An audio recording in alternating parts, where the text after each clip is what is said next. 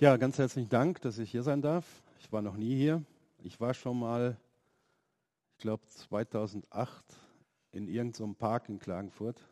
Das ist schon ewig lange her. Aber hier in der Gemeinde war ich noch nie. Obwohl ich mit Ernst Brucker, kennt ihr noch jemand? Mit dem war ich zusammen auf der Bibelschule. Ja, ja. Es ist auch schon ewig lange her. Genau. Ja, ähm, ganz herzlichen Dank für die Einladung. Ganz herzlichen Dank an die Frauen, die das in die Wege geleitet haben. Äh, ich war ja auf, durfte ja auf der Frauenfreizeit sein. Es war schon das zweite Mal, dass ich da war. Es ist immer ein ganz besonderes Erlebnis als einziger Mann unter so vielen Frauen. Äh, beim ersten Mal vor Corona, da waren ganz viele Frauen, das waren glaube ich 300. Da habe ich mir gedacht, boah, und der Salomo, Salomo hatte tausend von denen. Ne? Wie hatten, wie, das ist ja Wahnsinn, ne? das war so erdrückend, äh, also positiv erdrückend. Ähm, ähm, naja, aber ganz herzlichen Dank. Ich habe da ein bisschen über die Westbahnhoffnung erzählt, das möchte ich heute auch tun. Zu meiner Person, ich bin ähm, kein Deutscher, ich bin aus Slowenien und ähm, das hat auch mit der Westbahnhoffnung zu tun. Und äh, meine Eltern sind halt als Gastarbeiter nach Deutschland gegangen in den 60er Jahren, haben mich damit entführt und bin dort in ein Gebiet groß geworden, wo es 400 Jahre keine katholische Kirche gab. Und das mir als Katholik damals. Ne? Äh, da war man auf einmal in der Minderheit. Ähm, vielleicht interessiert den einen oder anderen meine Geschichte, die ist immer noch auf, äh, auf diesem Bibel TV. Ich war nämlich letztes Jahr in Hamburg, die haben da ein Interview mit mir gemacht und da kann, kann man sich das anschauen, wenn man will. Ähm, das war ähm, ähm, schwierige Zeit, so als Gastarbeiterkind in Deutschland. Und ähm, der Glaube war einfach für mich das, was mich getragen hat. Also ich bin katholisch getauft und ähm, das war für mich damals eben der Mittelpunkt. Aber nach der Kirche, also meine Eltern waren nicht religiös, aber ich war schon sehr religiös und nach der Kirche bin ich halt immer äh, so fünf Minuten gelaufen und dann bin ich immer noch rechtzeitig zur Kinderstunde in die freie evangelische Gemeinde gekommen. Und das hat eigentlich auch dazu geführt, dass ich Gott in meinem Leben dann auch gefunden habe. Habe dann geheiratet, bin auf die Bibelschule und habe dann einige Jahre als Pastor in Deutschland gearbeitet und in Bayern. Und ähm, 1991, als dann der Balkankrieg ausgebrochen ist, bin wahrscheinlich einer von den wenigen Slowenen, also ich bin slowenischer Staatsbürger, aber einer von den wenigen wahrscheinlich, die sehr, sehr traurig sind darüber, dass dieser, dieser Staat zerbrochen ist, vor allen Dingen so, wie er zerbrochen ist, äh, war für mich halt ähm, einfach, ich habe da gar nicht drüber nachgedacht, für mich war einfach die Sache, ich muss irgendwie dort aktiv werden. Und habe dann äh, viele Jahre, also nicht viele Jahre, aber von 91 bis 2009 war ich dann auf dem Balkan sehr aktiv habe viele Hilfsgüter dorthin gebracht, Slowenien, Kroatien, aber vor allen Dingen Bosnien. Äh, Bosnien war für mich ähm, das Erlebnis schlechthin. Ähm, ich bin ja nach dem Krieg geboren, nach dem Zweiten Weltkrieg. Krieg, Krieg war eigentlich etwas, was ich nicht kannte. Aber ich war in Sarajevo eine Woche vor dem Dayton-Abkommen und es war noch Krieg. Und diese Stadt, das war eine der schönsten Städte in Jugoslawien, in ehemaligen Jugoslawien, fand ich, weil es so ein Mix ist. Außenrum sieht es aus wie in Österreich und innen drin ist wie in der Türkei. Also das ist einfach eine herrliche Stadt. Ähm, und ähm, dieses, dieses Elend zu, zu sehen und was Krieg eigentlich anrichtet. Wir sehen ja jetzt wieder Bilder von der Ukraine, ist ja grauenhaft. Ähm, und das einfach so zu erleben. Aber wenn man heute nach Sarajevo fährt, das meiste ist wieder aufgebaut. Die Menschen leben einigermaßen. Aber was das in den Menschen anrichtet, das kann man sich nicht so leicht vorstellen. Das muss man erleben. Und das war eben sehr, sehr prägend für mich. Und ähm, Eine Geschichte möchte ich euch da einfach erzählen, weil, damit sie einfach versteht, wovon ich rede. Ähm, ich habe irgendwo in, in irgendeinem Nest, ich weiß nicht mehr, wo das war, ich habe es leider vergessen, aber es war mitten in Bosnien, da haben wir Flüchtlinge, also Rückkehrer hingebracht. Eine Stadt in Slowenien hat mich gefragt, ob ich, ob ich das organisieren kann, dass das Flüchtlingslager aufgelöst wird von Bosnien und wieder nach Slowenien. Und das haben wir dann gemacht mit Deutschen und Österreichern und mit Privatautos. Das war unglaublich. Es waren ungefähr 30 oder 40 PKWs in einer Reihe und dann sind wir an die kroatische Grenze gekommen. Der hat da so rausgeschaut, der hat gesagt, wo, kommt, wo wollt ihr denn hin? Nach Bosnien. Und da haben wir dann eben ein Ehepaar dort abgeliefert in einem Nest.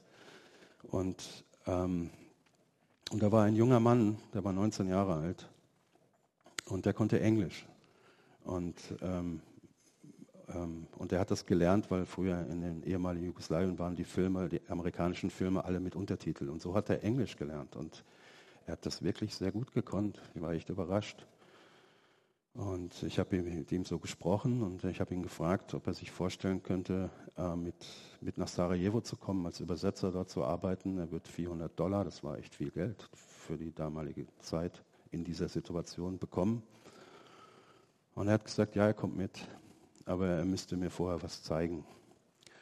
Und dann hat er mir gezeigt, die seine Schule gezeigt, wo er in die Schule gegangen ist und äh, hat gesagt, da bin ich in die Schule gegangen. Und, und da habe ich gelegen und habe auf meine Freunde geschossen, Kroaten und Serben, und die haben zurückgeschossen.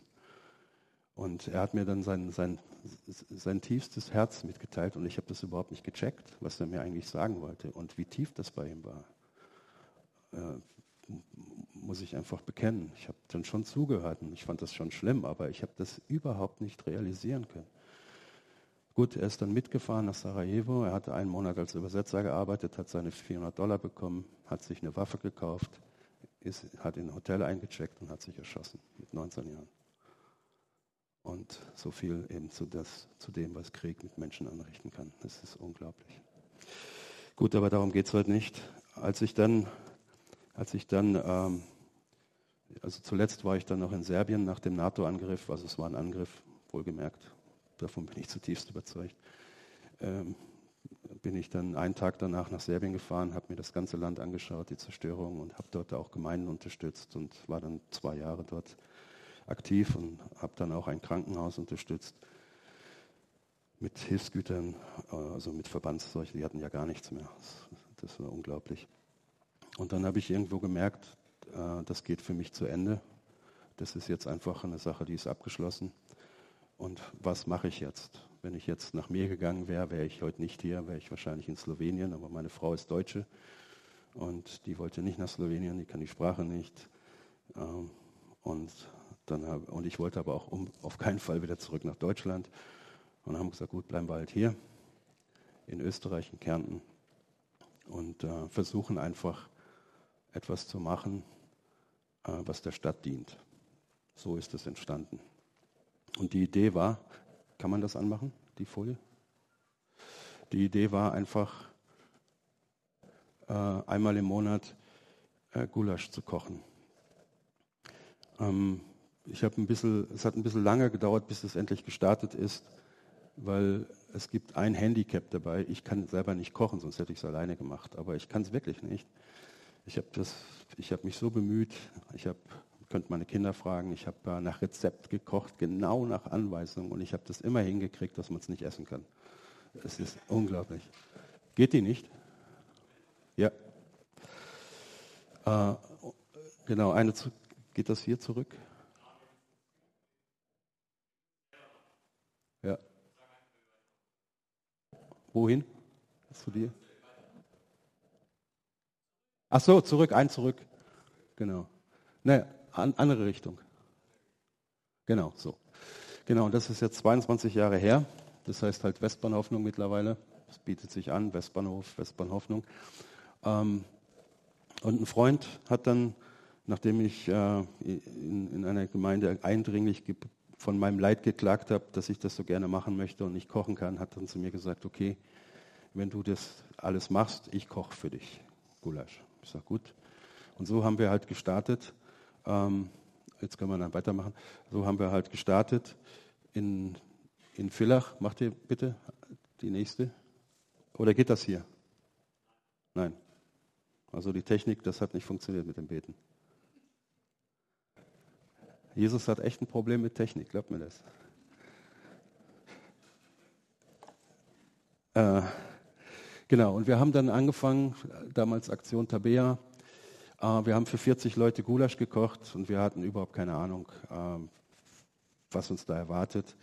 Was es, äh, was es erstaunlicherweise gibt, ist, dass selbst Menschen, die alkoholkrank sind oder die obdachlos sind, äh, sie haben auch gewisse Strukturen und die sind auch nicht auf den Kopf gefallen. Und wenn es irgendwo etwas gibt, wo, wo es was umsonst gibt, das ist immer verdächtig.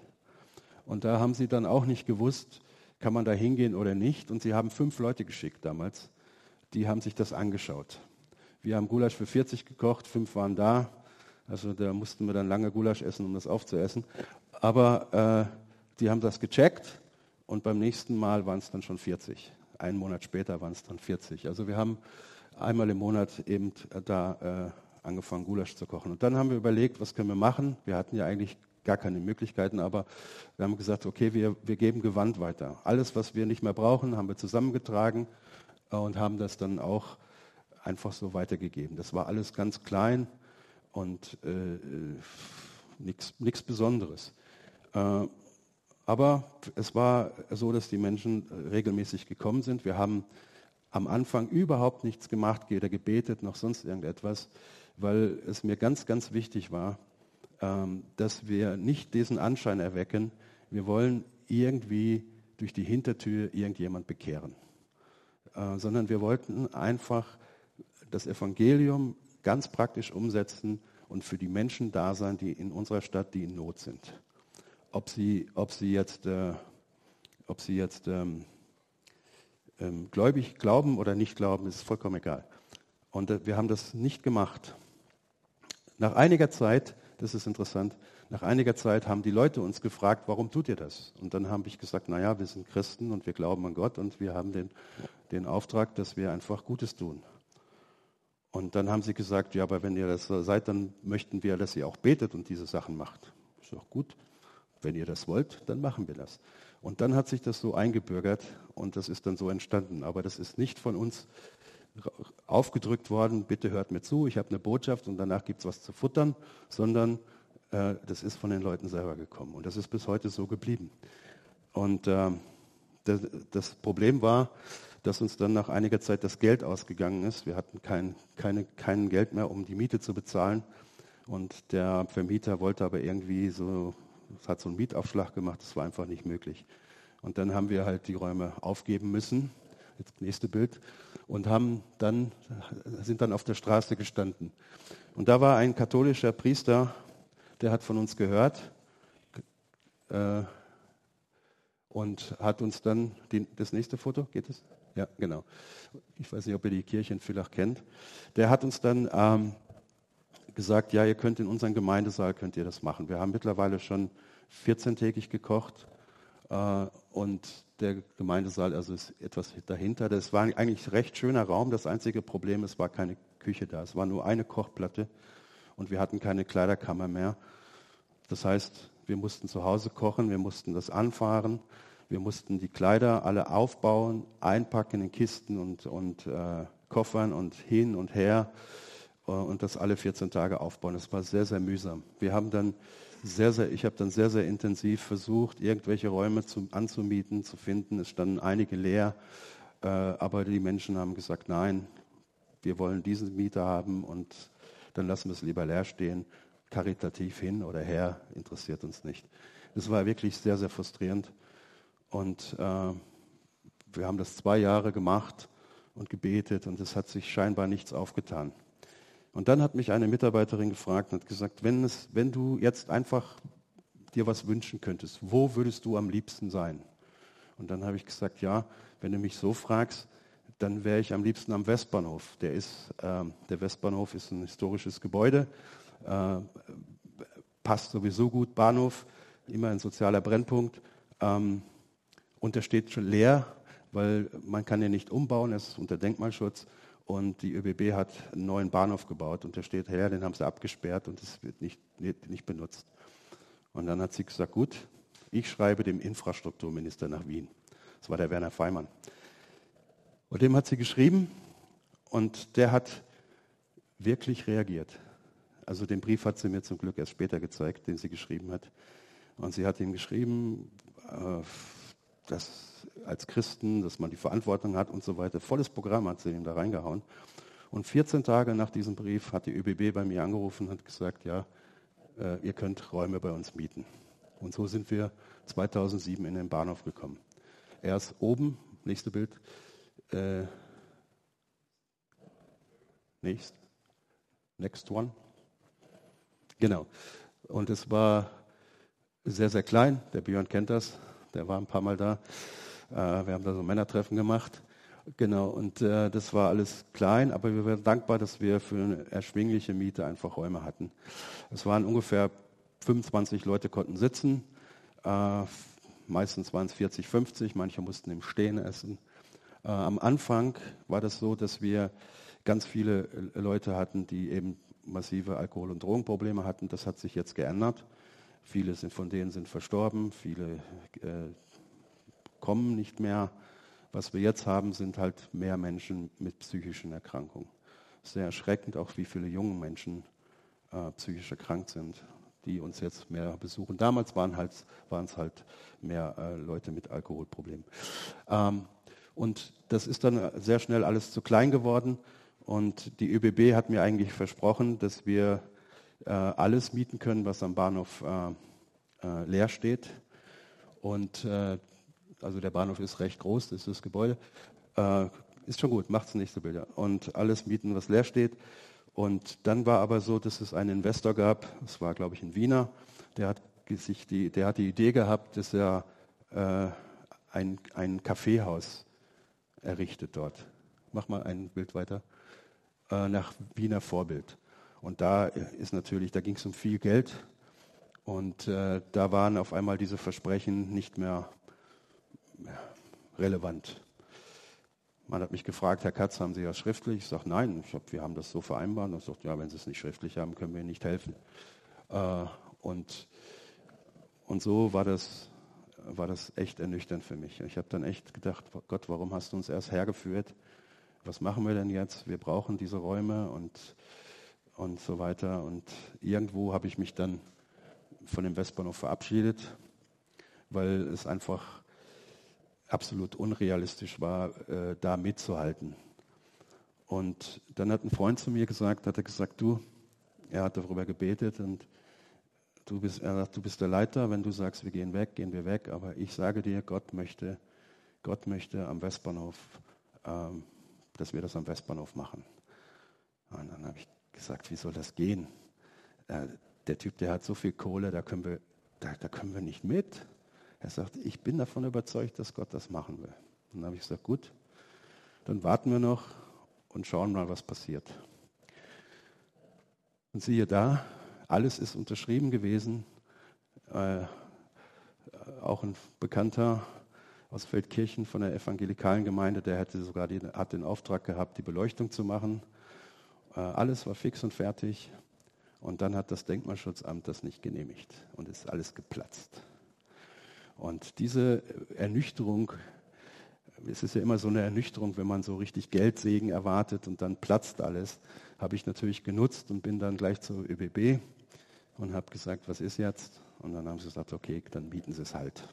Und dann haben wir den ganzen Westbahnhof gemietet. Mittlerweile haben wir noch im Nebengebäude auch noch Räume gemietet. Also wir sind da richtig expandiert. Und äh, also dem Chef von Kärnten Steiermark ist das eh nicht, ich bin ihm eh nicht geheuer, weil er wollte mir die Halle nicht vermieten, hat gesagt, ich kann Ihnen die Halle nicht vermieten, die können Sie nicht heizen. Dann habe ich gesagt, vermieten Sie mir die Halle, machen Sie sich keine Sorgen, ich kriege das schon hin mit dem Denkmalschutzamt. Er sagt, das können Sie vergessen. Ich sage, wir mieten das, fertig aus. Gut, bitte. Denkmalschutzamt angerufen, Sie waren da, wir haben Ihnen gesagt, was wir vorhaben, dann schauen Sie so und dann sagen Sie, ja, okay, alles innen drin, auch in der Halle innen drin, ist alles unter Denkmalschutz. Aber es gibt sechs Platten, so, wo früher die Fahrkarten verkauft worden sind, die sind nicht unter Denkmalschutz. Da können Sie Ihre Heizung drauf montieren. Und da haben wir dann so Strahler drauf montieren können. Und äh, das habe ich dann dem Chef von der ÖBB gesagt und er hat gesagt, Herr Katz, Sie machen mir wirklich Angst. Was ist mit Ihnen? Und ich gesagt, ja, ich ich habe da einen Draht nach oben. Das ist der, das ist der Vorteil, den ich habe. Ähm, genau. Und mittlerweile sind wir, sind wir 60, ungefähr 60 ehrenamtliche Mitarbeiter. Angefangen hat es eben mit mir und dem Freund. Jetzt sind wir fast 60 und haben von, von Dienstags bis Sonntags auf. Das heißt, wir haben Mittagessen, nächste Bild bitte, äh, und haben äh, mittlerweile sieben Leute auch angestellt. Ich selber bin jetzt äh, nicht angestellt, ich bin mit dem Forum Wiedenest äh, hier in Österreich. Genau, und wir machen halt verschiedene Dinge. Nebenher auch noch, äh, was wir haben, wir haben immer Schulklassen am Westbahnhof, wir machen Präven Präventivarbeit, ist ja logisch, äh, weil wir eben sehr viele Fallbeispiele haben. Ich bin halt viel in den Schulen, also jetzt in der, in der Corona-Zeit natürlich nicht, aber jetzt hat es wieder angefangen. Vor Corona hatten wir manchmal drei Schulklassen am Tag, die zu uns gekommen sind. Äh, es ist immer dann so eine Gaudi, als Krönung gibt es so eine Rauschbrille, die simuliert die 1,5 Promille Alkohol. Dann müssen sie so ein Parcours laufen. Da haben sie immer Mords Gaudi. Ist manchmal ein bisschen erschreckend, wie viel Spaß die haben, vor allen Dingen, wenn die Lehrer laufen müssen. Dann wird das halt alles gefilmt und auf YouTube gestellt und alles Mögliche. Äh, genau, wir haben wir geben Obdachlosenmeldungen. Äh, wenn jemand ähm, keinen Wohnsitz in Österreich hat, fällt er aus dem System.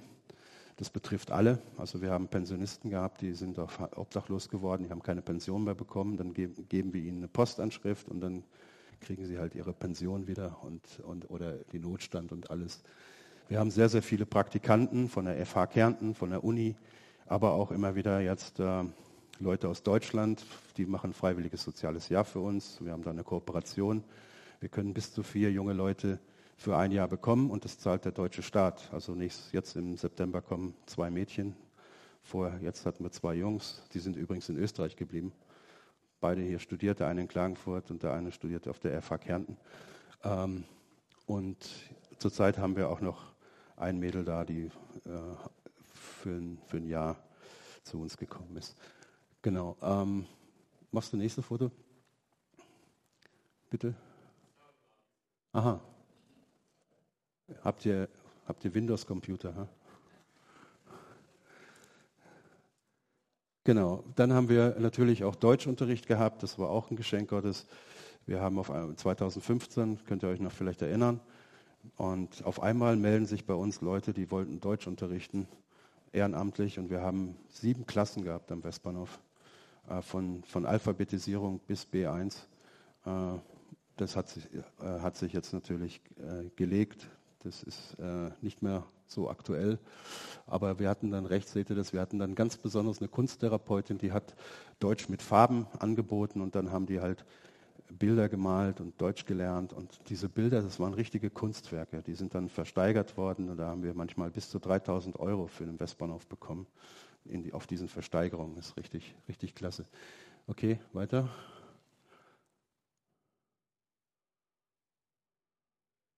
Ja.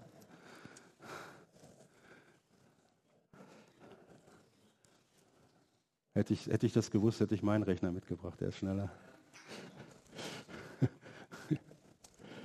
ah, hallo, grüß dich. Ja, genau. Äh, das ist halt äh, jetzt das Essen. Es ist jetzt nicht so, dass es bei uns eine Suppe gibt, sondern es ist äh, richtig gutes Essen. Und das wirklich, was wirklich ganz toll ist, dass ähm, das Wochenende immer mit Ehrenamtlichen ähm, abgedeckt ist. Also Menschen aus Villach, die zum Teil auch größtenteils mit dem Glauben gar nichts zu tun haben. Ich frage mich immer wieder, warum sie fünf, sechs Stunden in der Küche investieren und die kochen so leidenschaftlich. Also wir haben eine, die macht Karsnudeln von selbst, die macht über 200 Karsnudeln. Die ist immer fix und fertig, wenn sie, wenn sie mit den Karsnudeln ankommt. Genau, mach mal weiter. Äh, da sieht man dann ein bisschen von dem, äh, was wir da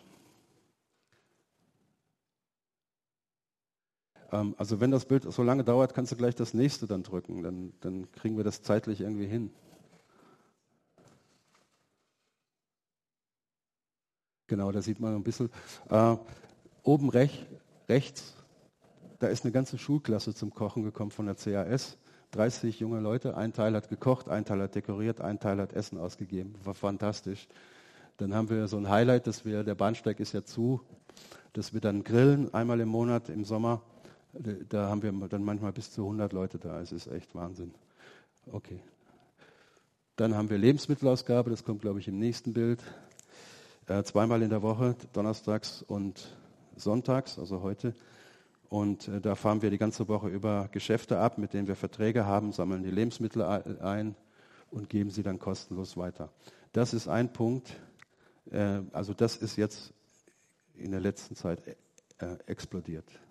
Also wenn wir so zwischen 40, 50 Leute hatten, ungefähr donnerstags und sonntags, sind es jetzt immer 80, 90. Und äh, viele Menschen aus Villach, äh, die neu dazukommen, weil es einfach alles so teuer geworden ist. Eins zurück jetzt. äh, und das andere bei den Lebensmitteln, das möchte ich euch noch sagen. Vielleicht hat der eine oder andere schon mal gelesen, in, als die Gemeinde, äh, die erste Gemeinde entstanden ist, hatten sie ein Problem mit der Lebensmittelausgabe. Wo kamen die Diakone. Und da steht ja dann drin, dass sie Leute gesucht haben, die voll Heiligen Geistes sind.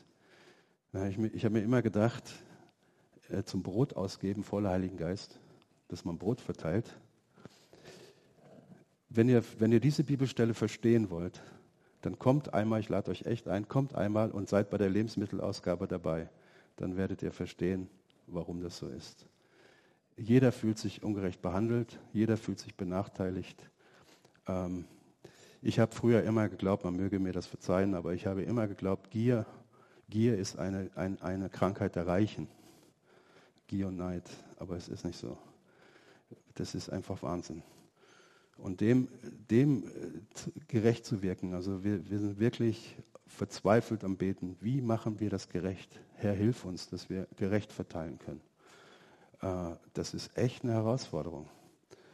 Ähm, auch wenn man eben nur eine begrenzte Zahl von Lebensmitteln hat, die man, die man weitergeben kann. Unsere Kleiderkammer ist auch groß geworden. Das ist das nächste Foto. Ähm, und wir haben dann noch einen Lagerraum dazu gemietet, wo wir äh, Kleider, äh, Gewand einfach ähm, ähm, aufbewahren. Wir haben verschiedene Partner in Osteuropa, die dann auch kommen und Kleider, Kleider auch holen, Gewand holen und dann eben in, in, in Slowakei und, und, Serbien und was weiß ich, wo überall verteilen, ähm, weil wir einfach wirklich viel, viel, sehr viel bekommen. Gut, das nächste Bild ist, glaube ich, unser Landeshauptmann, äh, wenn ich mich recht entsinne. 2015 haben wir den Kärntner Menschenrechtspreis äh, gewinnen dürfen. Ähm, das war echt nett mit dem Peter Kaiser. Vor allen Dingen hat er sich gefreut über meinen Nachnamen. Also ich werde ja, werd ja KAC geschrieben und wohne in Villach. Ist eigentlich paradox, aber er ist, er ist ja glühender KAC-Fan, der Peter Kaiser, und hat dann gesagt, stellen Sie sich vor, Herr KAC hat den Menschenrechtspreis gewonnen. Also er ist halt Eishockey-Fan. Ähm, und ich habe dort zehn Minuten Redezeit gehabt. Und ich habe gebetet und überlegt, was soll ich den Leuten sagen. Und ich habe gesagt, Jesus, ich habe echt keinen Bock, denen da irgendwie so ein Blabla, danke für die 10.000 Euro und irgend so ein Geschmalzer da zu erzählen. Ich muss mir da einfach helfen. Und dann habe ich ihnen einfach eine Predigt gehalten, zehn Minuten lang. Da werde ich auch nachher drüber predigen, ein Teil davon. Und es waren ungefähr 150, 180 Leute und die ganze Landesregierung. Und äh, und Gott hat echt Gnade gegeben. Es ist nur eine Person zu mir gekommen. Eine Person hat gesagt, okay, ihr macht echt eine gute Arbeit da in Villach, aber du hast ein bisschen viel von Jesus erzählt. Es war nur einer. Also es ist, es, es ist auch allen geblieben. Also der äh, äh Bezirkshaupt, äh, Bezirkshauptmannschaft, von der Bezirkshauptmannschaft, wie, wie heißt der Oberste da, Bezirkshauptmann?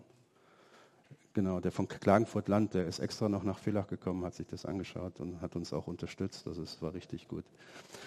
Ähm, genau. Genau, jetzt, das ist unser neues Projekt. Das ist ein Wiener Verein. Und das ist schon lange einfach etwas, was mir am Herzen ist. Wir haben ja recht viele Bordelle, weil wir Italien nah sind. Und wir möchten jetzt im September werden wir starten. Ich habe das ja auf der Frauenfreizeit auch schon gesagt. Einige haben, kriegen ja auch die Informationen. Im September gibt es einen Info-Nachmittag, wo wir einfach Menschen suchen, die einfach in diesem Bereich mitarbeiten. Vor einigen Jahren war ich auf irgendeiner Veranstaltung in Klagenfurt. Ich weiß nicht, da ging es irgendwie um Gebet. Ich habe keine Ahnung, wie ich da hingekommen bin. Auf jeden Fall ähm, hat der, der das moderiert hat, hat mich gekannt. Ich habe ihn jetzt nicht gekannt und hat mir dann gleich irgendwelche Fragen gestellt. Und da ist dann jemand gewesen von der, aus der rumänischen Pfingstgemeinde in Klagenfurt und der hat gefragt, ob sie, ob sie uns unterstützen können. Und die sind dann immer einmal im Monat gekommen mit so einem Team und haben Musik gemacht und so weiter. Es war richtig, es ist immer recht nett, wenn sie da sind. Sie sind echt gute Musiker, haben auch tolle Sachen zu erzählen. Aber ich habe das irgendwie komisch gefunden, weil das so, äh, sind so zwei Welten, Westborn-Hoffnung, rumänische Pfingstgemeinde. Aber jetzt, wo das so ist, weil die meisten Frauen, die in diesem Gewerbe tätig sind, sind Rumänen, aus Rumänien. Und jetzt werde ich dann irgendwann in, in dieser Pfingstgemeinde predigen und ich hoffe, dass ich Frauen gewinnen kann, die mitarbeiten, die eben Rumänisch und Deutsch können. Äh, das wäre echt ein Geschenk. Genau.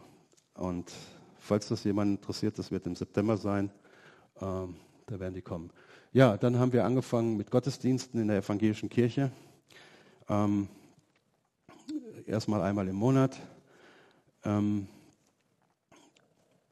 ja, da geht es darum, um Ermutigung. Wir wollen jetzt nicht da so großartig äh, Gemeinde bauen, sondern es geht um Ermutigung, dass Menschen ermutigt werden. Ähm, also mein Leben ist eigentlich ein Wunder, voller Wunder. Ich habe so viele Wunder erlebt in meinem Leben. Es ist unglaublich. Ich habe jetzt nie darüber gesprochen. Ich habe auch kein Buch geschrieben.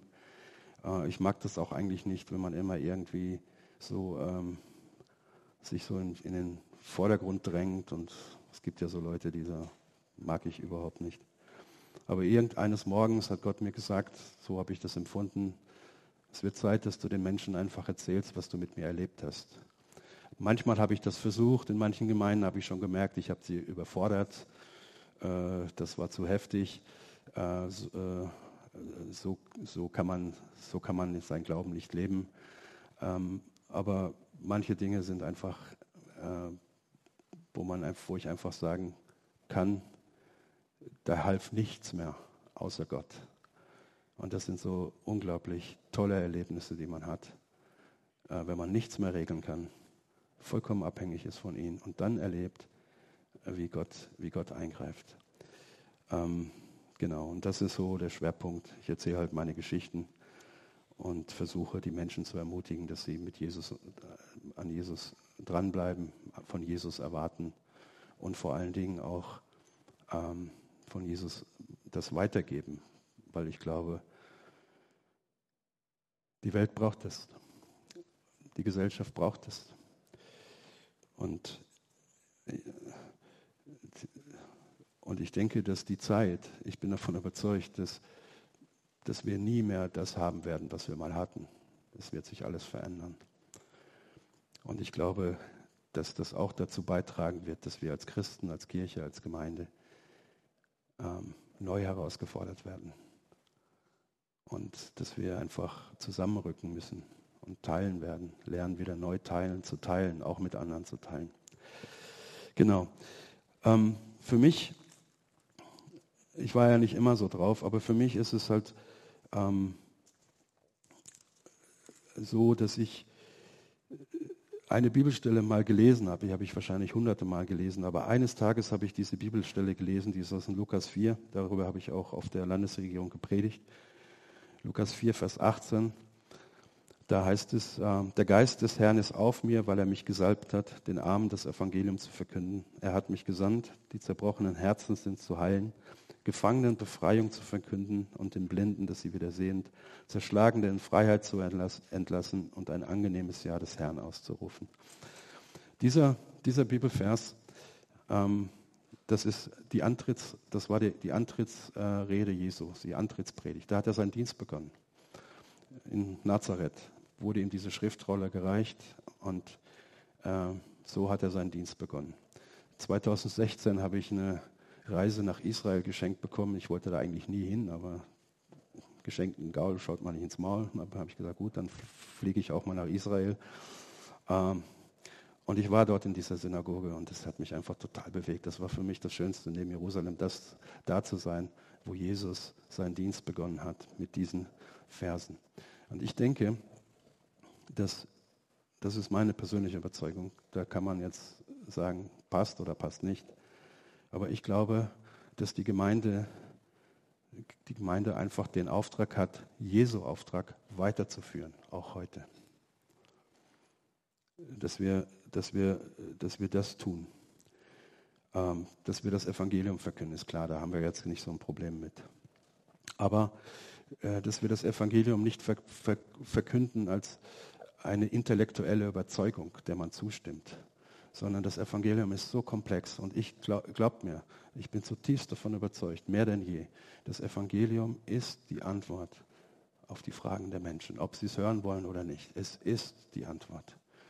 Ähm, das Reich Gottes, das, die Prinzipien des Reich Gottes, das ist das, was die Welt braucht. Und ich denke, ein Stück weit in dieser Corona-Geschichte, ein Stück weit haben wir das ja erlebt, wie, wie, Menschen, wie Menschen sich verändern, wie, wie Egoismus oder bei der Lehman Brothers-Krise, ne, wo auf einmal äh, dieser Spruch kam, äh, Gier frisst Hirn ne, von Politikern. Also da hat man schon gemerkt, dass man an die Grenzen kommt und dass das nicht so, dass das nicht so funktioniert. Und das, das, Evangelium, das Evangelium, das Reich Gottes ist, ist ja eine ganz, hat eine ganz andere Ausrichtung. Ähm, Paulus, er sagt ja, ihr habt vorher so gelebt, lebt so nicht mehr, lebt so. Vorher habt ihr gelogen, hört auf zu lügen, sagt die Wahrheit und, und, und, und, und. Es ist immer praktisch. Es ist immer praktisch. Und, und äh, da brauchen die Menschen Anhaltspunkte. Da brauchen die Menschen einfach etwas Sichtbares, Greifbares, äh, wo sie einfach sehen und verstehen, das ist echt.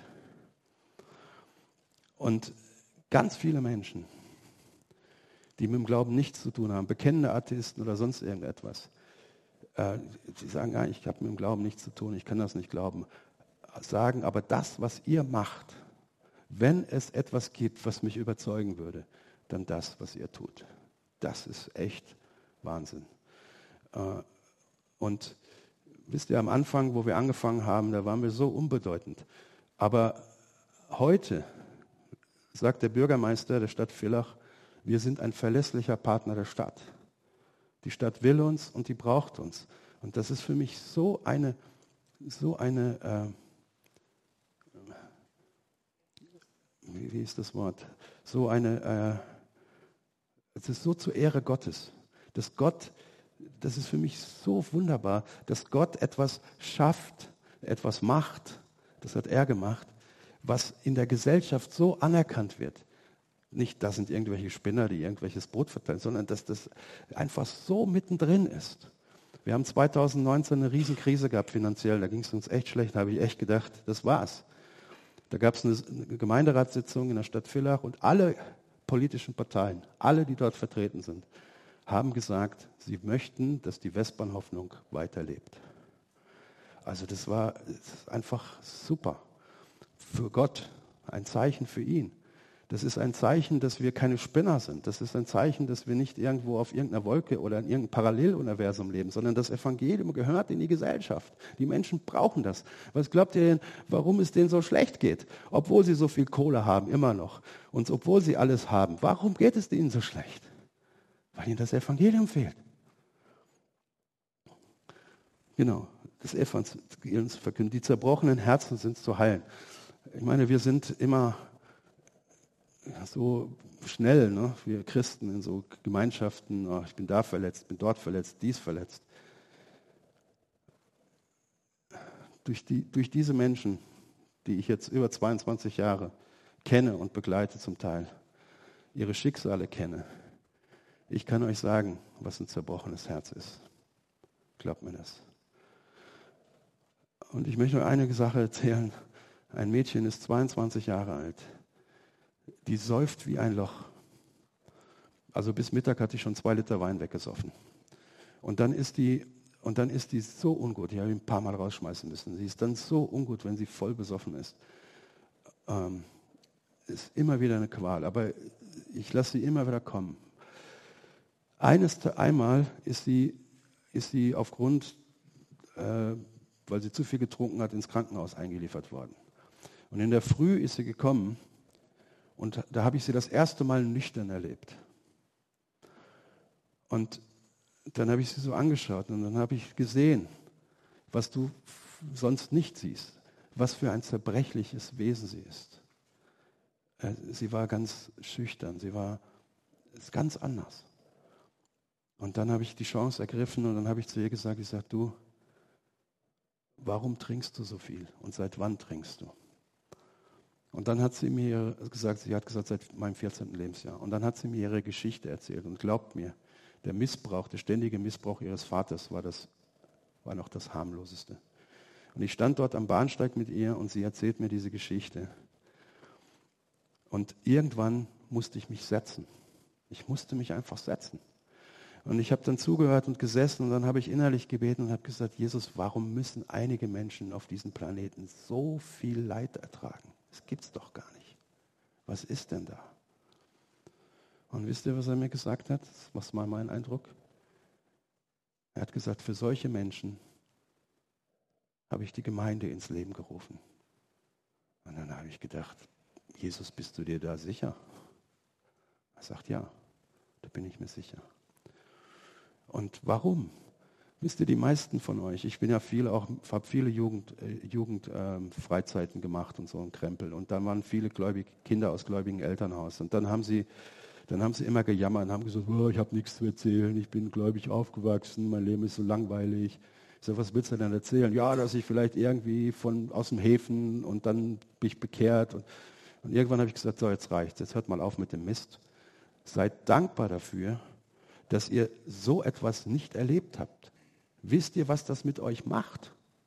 Drogenabhängig zu sein, alkoholkrank zu sein, Missbrauch zu erleben, Gewalt zu erfahren, Tag ein, Tag aus. In einem Elternhaus zu leben, wo die Eltern immer nur besoffen sind und sich prügeln und, und dich verprügeln. Wisst ihr, was das bedeutet? Wisst ihr eigentlich, was für ein Potenzial ihr in euch habt? Wisst ihr das? Was für eine Bewahrung. Und wenn selbst so ein Typ wie der Bono von YouTube sagt, auf so einem Konzert hat er gesagt, was gibst du von dem wieder, von dem Segen Gottes, den du in deinem Leben bekommen hast? Wisst ihr, wir denken, wir denken jemand, der, der äh, selbst drogenabhängig war, der kann jemandem helfen, der drogenabhängig ist. Das ist nicht richtig. Der kann ihn verstehen. Jemand, der selbst alkoholabhängig war, kann jemand helfen. Das ist, er kann es verstehen. Aber es, es verletzt, zerstört unsere Psyche. Da geht was kaputt. Und wenn du davon bewahrt geblieben bist, dann kannst du diesen Menschen Gottes Liebe weitergeben, indem du ihnen zuhörst, indem du für sie betest, indem du barmherzig bist. Barmherzig kannst du nur sein gegenüber jemandem, der es nicht verdient hat, sonst ist keine Barmherzigkeit. Sonst ist Gerechtigkeit. Barmherzig bist und das einfach das, was Gott, wo Gott dich vorbewahrt hat, das einfach einbringst, damit diese Person Annahme, Liebe, Annahme, Heilung und Vergebung erfährt und zerbroch, das zerbrochene Herz geheilt wird. Und da gibt es halt noch so viele andere Dinge. Ne? Die Blinden, da geht es jetzt nicht darum, dass wir Blinde sehend machen oder äh, sondern die, die, Menschen sind blind, äh, zerschlagen und all diese Dinge. Und ähm, äh, im Epheserbrief, da schreibt der Apostel Paulus Folgendes. Äh, das möchte ich euch noch vorlesen. Äh, Epheser 2, Vers 8. Denn aus Gnade seid ihr gerettet worden durch den Glauben und nicht aus aus euch. Es ist Gottes Geschenk. Also es geht nicht um Werkgerechtigkeit, sondern wir sind aus Gnade gerettet worden. Es ist Gottes Geschenk an uns. Ich habe, äh, gut, das ist ein anderes Thema noch, die Gnade, aber das, das müssen wir uns immer wieder vor Augen führen. Wir können uns unser Heil nicht erarbeiten, auch nicht mit guten Werken und diese ganzen Dinge. Nicht aus Werken, damit sich niemand rübe, sagt der Paulus. Wir sind aus Gnade gerettet. Und dann sagt er, denn wir sind sein Werk, Gottes Werk, geschaffen in Christus Jesus zu guten Werken. Er hat uns geschaffen in Christus Jesus zu guten Werken, die Gott schon vorbereitet hat, damit wir darin wandeln. Gott hat uns äh, aus Gnaden errettet und er hat uns vorbereitet zu guten Werken, dass wir darin wandeln. Das heißt, wir sollten aufhören zu überlegen, was könnte Gottes Plan sein mit meinem Leben. Oder ich mache jetzt dies, Herr segne dies, Herr segne dies, Herr segne das, Herr segne jenes. Es ist doch entscheidend, dass wir herausfinden, was sind Gottes Pläne. Was sind Gottes Pläne? Was sind Gottes Pläne für dein Leben? Was sind Gottes Pläne für die Gemeinde? Warum will Gott die Gemeinde hier in Klagenfurt? Das ist eher für die Leiterschaft, aber egal.